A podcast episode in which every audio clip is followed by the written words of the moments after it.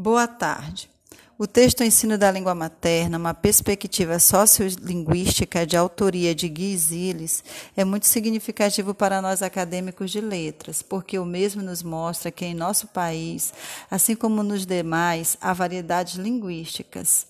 Ele mostrou ainda que a criança aprende a língua materna de forma espontânea e que a escola impõe o ensino da língua padrão, com uma variedade correta, estigmatizando as demais, algo que o próprio texto diz que deve ser mudado. Não que a língua padrão não deva ser ensinada, mas é preciso sim que a escola ensine-a como elemento do mundo social brasileiro, sem estigmatizar a variedade da criança.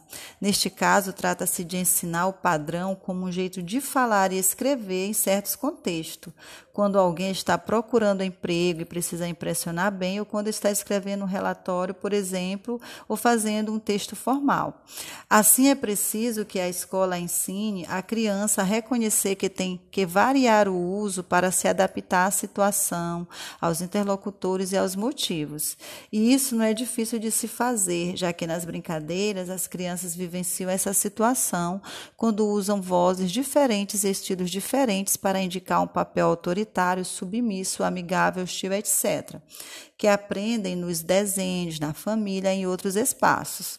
Estas, estas distinções já partem da experiência delas pode ser focalizadas e estendidas para incluir os contextos linguísticos relevantes à vida adulta.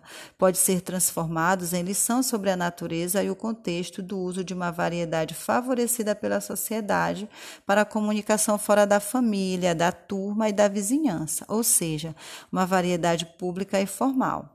Além disso, é preciso que a escola ensine a criança a respeitar as variedades linguísticas e não carregar o preconceito linguístico, visto que moramos em um país plural, carregado de variedades linguísticas, mas que todos, ao utilizá-las, buscam um único objetivo: a comunicação.